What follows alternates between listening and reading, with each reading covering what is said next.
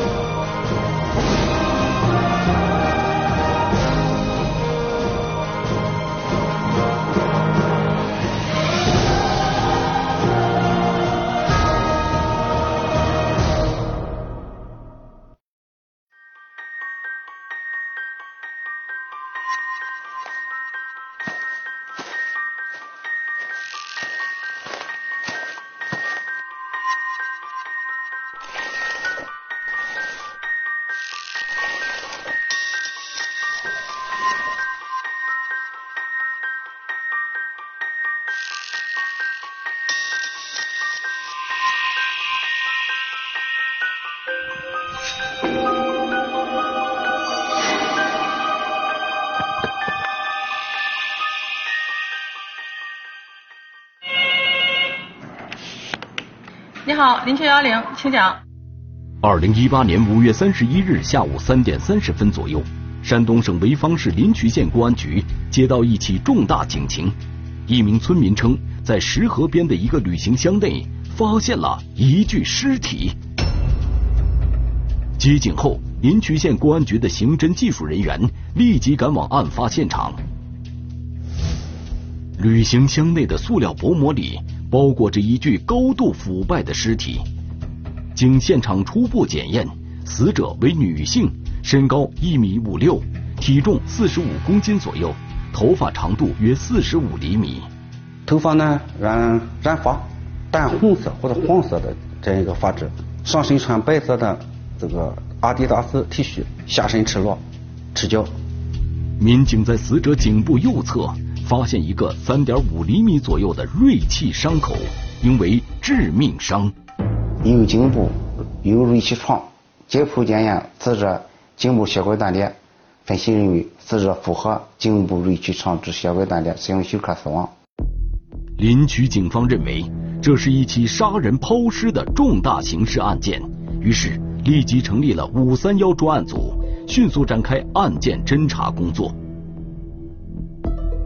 由于死者死亡时间较长，加之河水浸泡，尸体已高度腐败，面貌已经不具备辨认条件。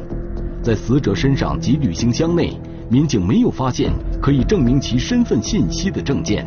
专案组首先要做的就是查明尸源，确认死者身份。第一时间先了解被害人什么身份，然后从被害人身边的环境啊。呃，人际关系啊等等，然后展开调查，不然一头雾水，没法办案。旅行箱被发现的河段位于石河下游野原镇东珠杨村段，河水为东西流向，水流平稳，平均水深二点五米到五米。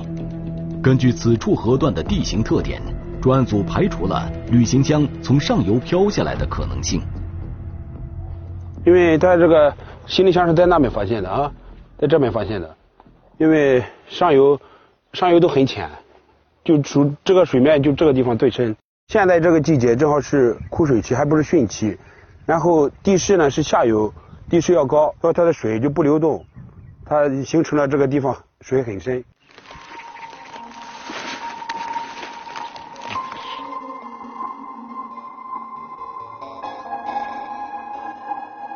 专案组调集民警，在发现旅行箱的河段及周边区域展开了大面积的搜索勘查，以期发现物证和痕迹。警方的搜索就像梳子一样，细密地梳理着河岸。沿河两岸水面区域，包括南岸和北岸灌木丛、河坝，进行了大面积的详细的勘查。河面上有没有漂浮物是吧？漂到河岸边的，以及借用了民间的一些船只啊。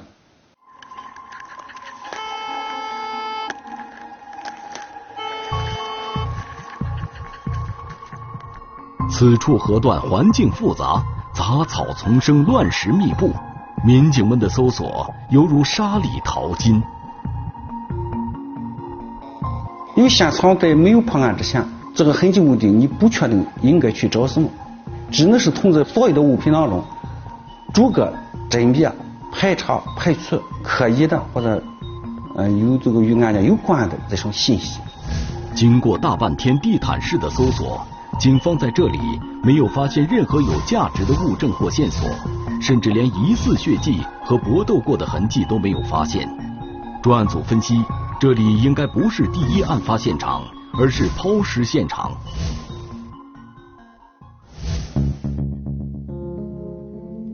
专案组派出多组民警，以尸源发现地为中心，对过路以及居住在附近村庄的村民进行走访排查。因为这个地点嘛比较偏僻，一般人到不了那地方，除非有一有一部分人是钓鱼的。另一部分人就是在附近有地的人、种庄稼的人，他有可能发现。村民们向民警反映，在四月底的时候，他们就已经在河里看到这只旅行箱了。发现这个行李箱在河面上漂流。最早时候发现应该就是五一前，五月一日前前几天吧，因为放假，有些那个种地的村民吧，回想这个时间。普通的人认为这是一个，就是一件垃圾。这从哪里过来老胡？你说？有个桥，往前都有桥，都有桥有拐。你看过桥啊？嗯。那地方岔路口很多，它是从南边一个一个荒滩，非常偏僻。还有还有个桥，再往前往那拐的时候还有桥。还有桥。哦。抛尸现场远离公路，深入野原镇腹地。四面被多个村庄包围，且位置偏僻，如果不是野原镇本地人，很难找到这里来。这个案发现场的南边是我们镇上的一个村，叫黄家宅村；北边呢是东朱养，再往西呢是抱福岭村，再往东呢就是大广窑村。专案组判断。在被害人或者是嫌疑人中，至少有一方应该熟悉这里的地形环境，很有可能在野原镇居住生活过。因此，警方在野原镇内进行了地毯式摸排，对周边二十余个村庄、两千一百余户居民挨家挨户排查，访问是否有人员失踪、失联或其他异常情况。一般案情都是因为围绕着他那个案发现场进行排查。按照案发现场周围进行，嗯，慢慢的扩大、扩大、扩大，这个这个思路来进行排查、进行排查人口。然而，在野原镇走访一圈之后，警方并没有发现可疑情况。随后，专案组把调查范围扩大到整个潍坊市乃至淄博、东营等邻近的城市，但是在这些地方依然没有发现。与被害人特征相似的人员失踪的警情，死者究竟是谁？警方该如何确认他的真实身份呢？装尸体的旅行箱究竟从何而来？我们围绕着箱包，就是先后行程五千多公里。背水一战，警方做出大胆决定，我们就下决心排水，抽水断案。天网栏目正在播出。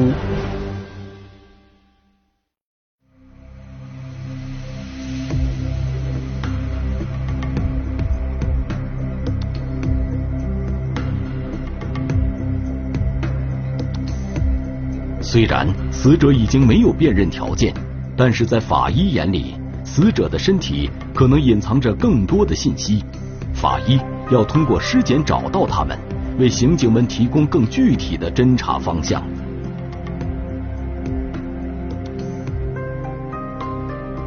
根据这个有那个植物联合牙齿的发育情况，推断死者在二十九岁左右。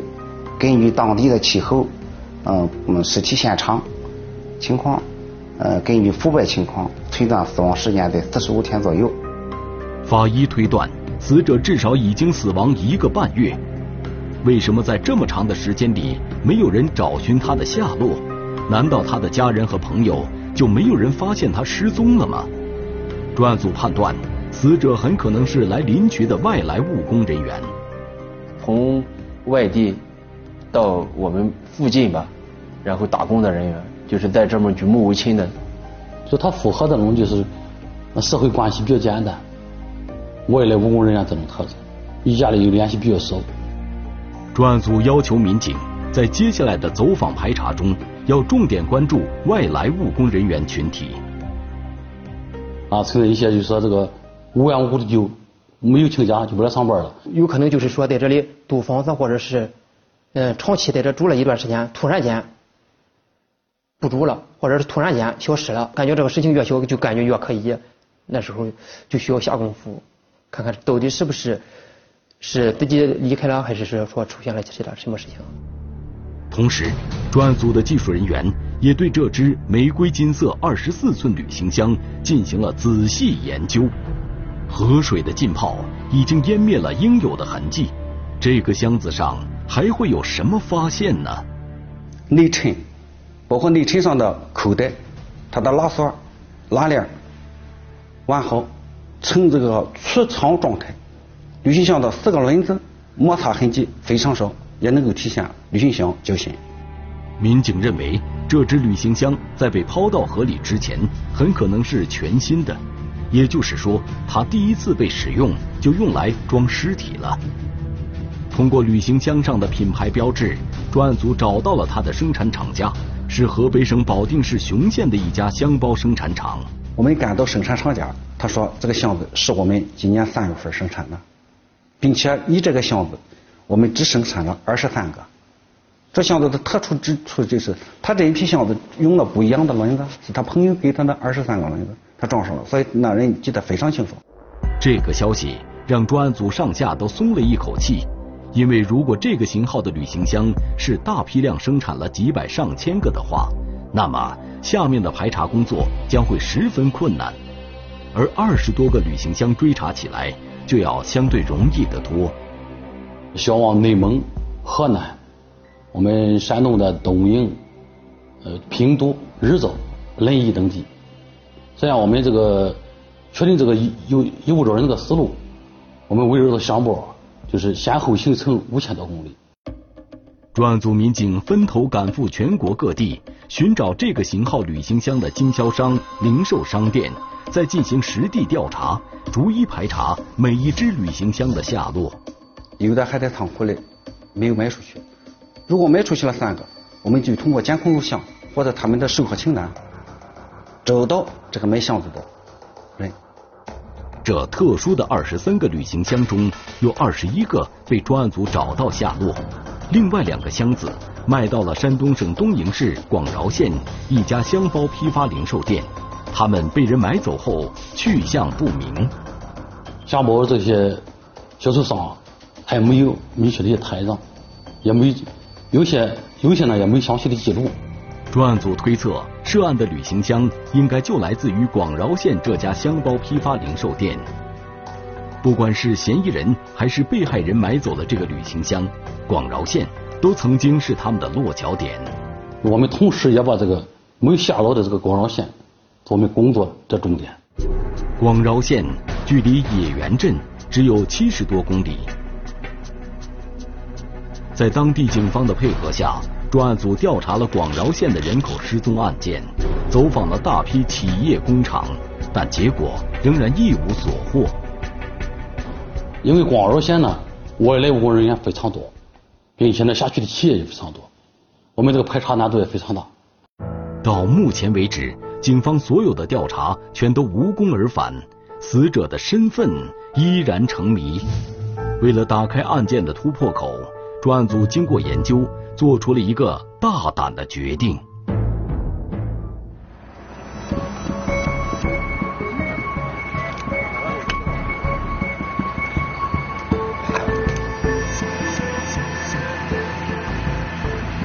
在对抛尸现场河段的地形及流水情况进行详细考察后，专案组决定将这一河段里的水全部抽干，到河水里、到河床上去寻找新的线索。我们也分析啊，就是一些痕迹物证啊，也有可能那个得到后面湖底之后呢，也不容易被冲走。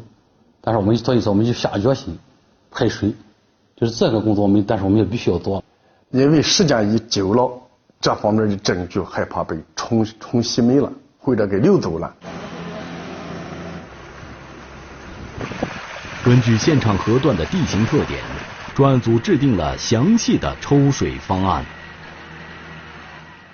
找了挖掘机打个坝子，呃，上面的水不流了，然后再让这边的水再再往下排，然后一直到桥那边挖了一一条得深两米到三米吧，就和这个这个地方差不多的位置，挖了一个沟，一直顺出去，顺到下面，然后这样排水。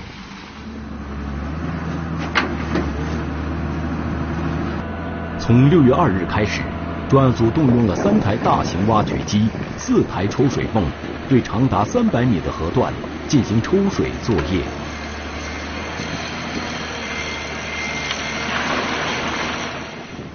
虽然抽干河水的计划会耗费大量人力、物力和财力，而且谁也无法保证河水抽干后在河底一定能找到有价值的侦破线索，但是这个险临朐警方必须要冒一下。如果这个现场所有的工作我们都做完了，没有发现其他证据的话，我们的侦破方向就会立即转移，就会到其他的方面再寻找新的证据。但这个地方不能放过，必须从这个地方来先来找证据。抽干河水，寻找线索，是专案组不得已而为之的背水一战。这一战究竟效果如何？是水落石出，真相大白，还是竹篮打水一场空？参战民警的心里都充满了忐忑的未知。公共浴池老板拒绝配合，躲避警方调查。我们认为他嫌疑比较大。一张银行卡的出现，让被害人身份水落石出。和死者当时身上穿的那个阿迪应该是一模一样的。抽水断案，天网栏目正在播出。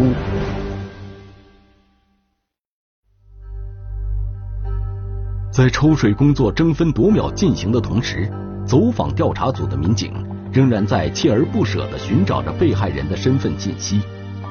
他们在野原镇内逐一走访工厂、企业、餐厅、店铺和出租屋，做到不留死角，无一遗漏。野原镇也是比较繁华的一个镇区，在我们林区有一个称号叫小林区，嗯，所以我也比较繁华，呃，外来务工人员比较多。我们排查的对象太多了，一天走，你像我走那个门面房的时候，我一下午我就走四十多家。在野原镇的一家工厂，民警搜集到一条女性失联信息，有工友反映，大概在四月初的时候，工厂中的女孩张某突然就不来上班了，就是突然工友也联系不上了。工资也不要了，我们认为当时根据工友描述的特征，包括染发呀、身高呀，就是比较明显的特征吧，比较吻合。经过与工厂人事部门的工作人员核实，张某确实是在四月初辞职离厂的，厂方提供了张某的手机号码。民警拨打后发现，该号码已经停机。这种情况下，专案组民警必须要追根究底，落实这名女孩的下落。我们只要是符合现场，就是女性，我们都要就是听到声音或者见到本人。本着一个原则，就是能见面的要见面，不到万不得已，这个打电话打电话只是一种方式，最最终目的还是需要见面。经过一番辗转，民警最终在河北廊坊找到了张某。原来他从工厂辞职后就更换了手机号码，由此产生了失联的误会。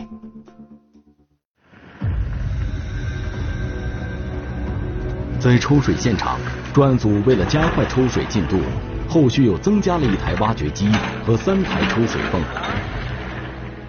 再往东，因为那个地势又高于这条河道的高河道，因为在那的水又不排了，我们又又找了挖掘机，在那个桥东边得有五十米左右的地方又挖了一条河道，这样慢慢的水又排出去了。河水里七台抽水泵在日夜不停的工作，河岸上民警们昼夜轮班值守，一边保护现场、维护机械运作，一边留意观察是否有可疑物品被抽出。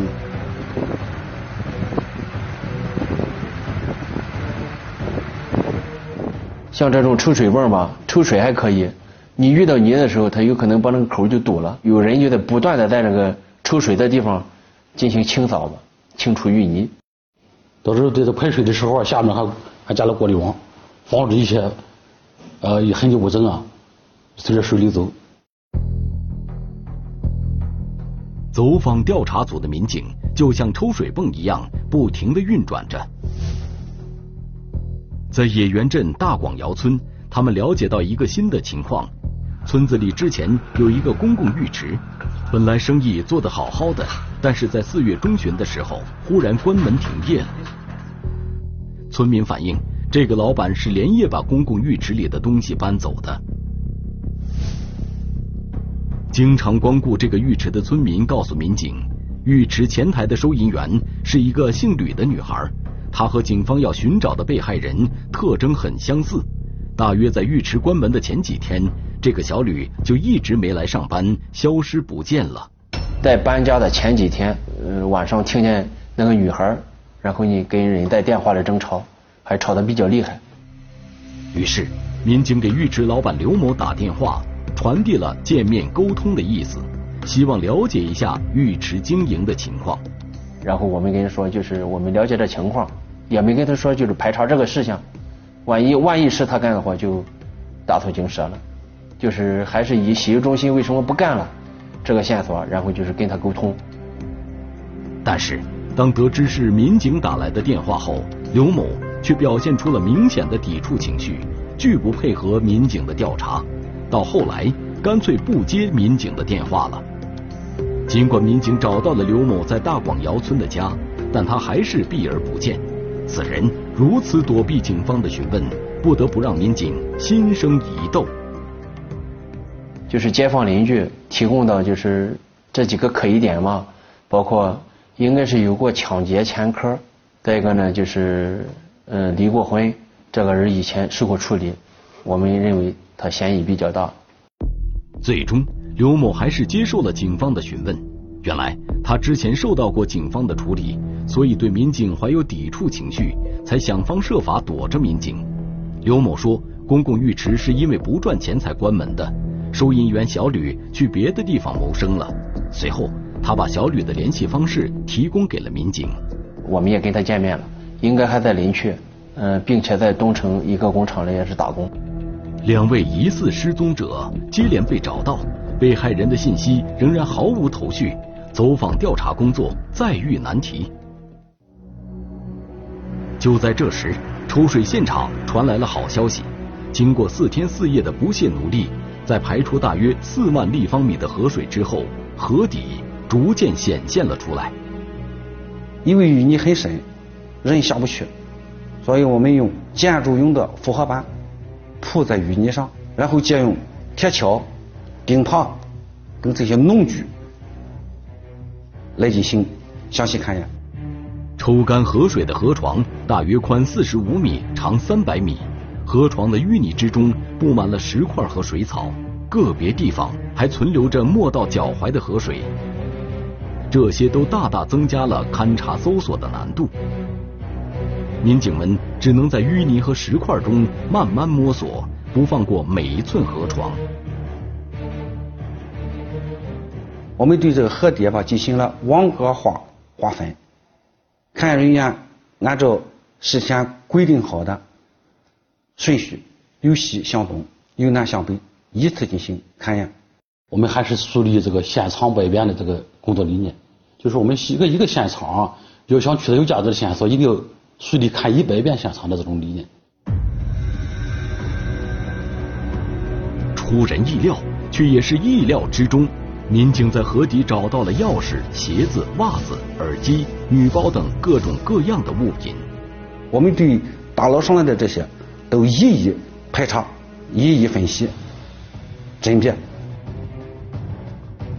民警还从河床的淤泥中找到了不少卡片和一张中国邮政储蓄银行的储蓄卡。比起在河床上发现的其他物品，这张银行卡的价值无疑更大。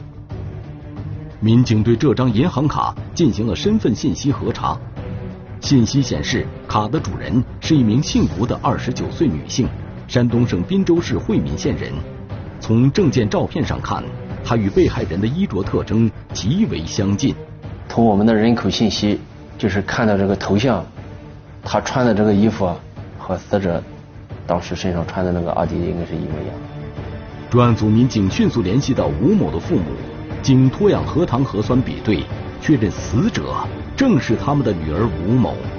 至此，抽水寻证让案件的侦破取得了突破性的进展。被害人常年在外打工，社交关系复杂，经常有个男的找他。临朐警方凌晨突袭，嫌疑人梦中落网。来抓你这怎么回事吧？呃，好像抽水断案。天网栏目正在播出。被害人吴某的父母告诉警方，吴某曾经有过一段婚姻，在二零一三年离婚后，他就常年在外打工，社交关系复杂，也很少回家，所以平时联系不上女儿，他们也都习以为常了。这也印证了前期调查的一个情况，在吴某遇害以后一个多月的时间里。专案组一直没有查到相关失踪人口报案的信息。离异之后呢，他也很少回家，我与他父母的关系，呃，也不是那么亲密。离婚了也与家里有很少联系，就是过年也基本上也不怎么回去。在他们庄户人说，就是嫁出去的女儿就是泼出去的水，然后就是他的父母嘛，一直对他的生活状态嘛，就是也不管不问的状态。据了解。吴某生前最后工作的地方并不在临朐县，而是在东营市广饶县的一家工厂。对于广饶，专案组的民警们并不陌生，装着吴某尸体的旅行箱就是在这里被人买走的。现在所有的线索渐渐的归集到一起，民警们知道离破案的日子已经不远了。民警再次回到广饶县，找到吴某打工的工厂，工厂的排班记录显示。四月二十五日，吴某已经是离职状态。根据工厂规定，员工无故旷工七天以上就会被自动离职。人事部的工作人员告诉民警，吴某从四月十七号开始就没来工厂上过班，而法医判断吴某的死亡时间正是四月中旬。在工厂走访调查的过程中，专案组民警发现，正如吴某家人所说。吴某本人的社交关系的确比较复杂，从离了婚以后吧，就是可能处过几个对象吧，经常有过男的找他。与吴某同住一个工厂宿舍的员工反映，吴某当时似乎在和一个外地男子交往，两人一起在外面租房子住，偶尔才会回到宿舍住。这名外地男子又是哪里人？他会不会是嫌疑人呢？因为吴某的尸体在临朐县野原镇的偏僻河段被发现，所以专案组怀疑这名男子可能就是临朐县人。因为这个脱尸现场呢是非常偏僻，嫌疑人就是也有可能符合这种了解这种现场、熟悉现场，可能是我们本地人，或者是与我们本地有关联的人。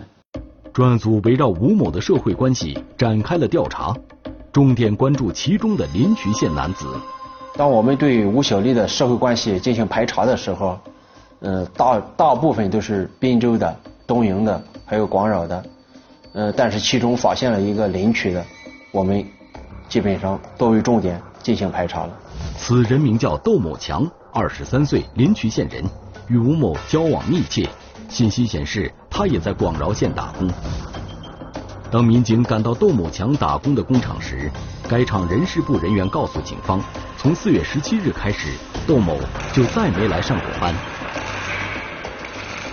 和吴小丽是同一天离离职的，无故嗯离开公司一星期之内就是不带的，就是视为自动力。两个人在同一天离职，之后一个死亡，一个消失不见。专案组认为窦某强具有重大作案嫌疑。通过调查，警方发现窦某强最后的落脚点是山东省淄博市沂源县他舅舅家。专案组立即派人前往沂源县，对窦某强实施抓捕。我们经过这些现场调查访问啊，花招人查，他应该藏匿在这个地方。在确定了窦某强的藏身地点后，民警制定了周密的抓捕方案，计划在凌晨时分展开抓捕。像这种杀人犯，嗯，心里肯定有点失态，可能自残自杀。用凌晨的时间抓捕啊，就是一是这个嫌疑人。这个措手不及，再一个就是他的你的睡梦当中啊，就是这个反抗这种激烈程度要差一些。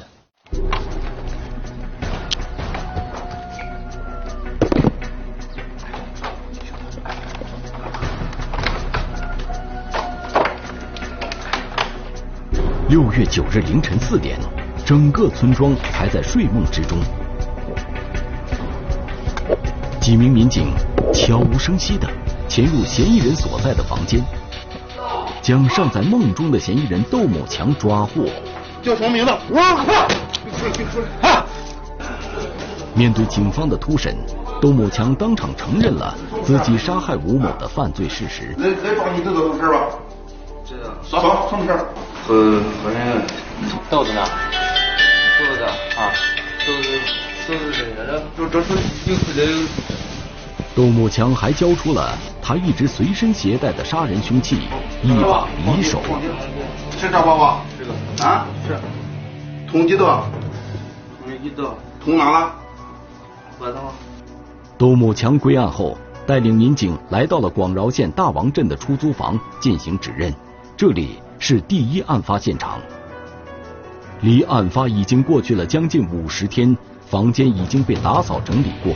尽管如此，经过仔细的勘查，技术人员还是在房间的地面、墙面、门体、床头板、床垫等处提取到了十二处血迹。经过比对，这些血迹属于被害人吴某。原来，窦某强与吴某同在东营市广饶县打工。二零一八年三月，他们通过交友软件相识，两人迅速坠入爱河，并开始交往。一开始，窦某强和吴某之间像所有热恋中的情侣一样，两情相悦，甜甜蜜蜜。但随着了解的深入，两人之间的分歧越来越明显，心思南辕北辙，矛盾也就越来越深。二零一八年四月十七日中午，在出租房内，吴某因嫌弃窦某强挣钱少，对自己不够关心而提出分手。两人为此发生口角，吴某几次想离开房间，但被窦某强阻拦。拉扯之中，窦某强将吴某推倒在床上。怒火攻心的窦某强用随身携带的匕首朝吴某颈部猛刺一刀。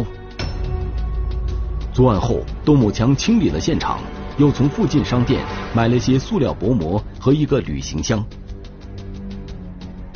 当天下午。他来到临朐县野原镇的石河边，几年前他曾在这里钓过鱼，知道附近偏僻无人。他在这里把装着尸体的旅行箱扔入河中。因为这起案件刚刚发生以后，确实有很大的困难，没有任何的证据，没有任何的条件，主要是尸源来源于哪里，我们不清楚。要在这一个现场要多投入。下大力气来寻找有利于破案的证据和蛛丝马迹，最终啊，局党委决定采取这个抽水寻找证据的这一个举措，最终啊，在河的底部找到了关键的证据。杜某强没想到警方排除万难抽水寻证，更没有想到沉入河底的那张小小的银行卡。竟然能被警方找到，并最终成为将他捉拿归案的关键所在。